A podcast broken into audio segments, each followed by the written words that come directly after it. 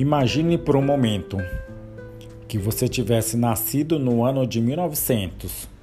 Quando você tinha 14 anos, começa a Primeira Guerra Mundial e termina apenas quando você tem 18 anos, deixando 22 milhões de mortos. Um pouco depois aparece uma pandemia mundial, a gripe espanhola, matando 50 milhões de pessoas. E você está vivo, com 20 anos de idade. Aos 29, você sobrevive à crise econômica mundial que começou com a queda da Bolsa de Nova York, causada, causando inflação, desemprego e fome. Quando você está com 33 anos, o nazismo chega ao poder. Quando você está com 39, começa a Segunda Guerra Mundial e termina quando você já tem 45 anos, com 60 milhões de mortos. Quando você está com 52 anos, começa a Guerra da Coreia. Quando você está com 64, começa a Guerra do Vietnã e termina quando você já tem 75 anos.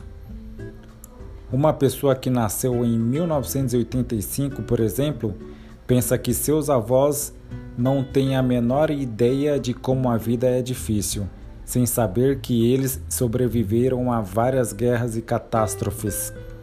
Hoje, estamos vivendo a uma grande pandemia há mais de um ano. Estamos com medo e cansados. Perdemos amigos e parentes. Estamos assustados.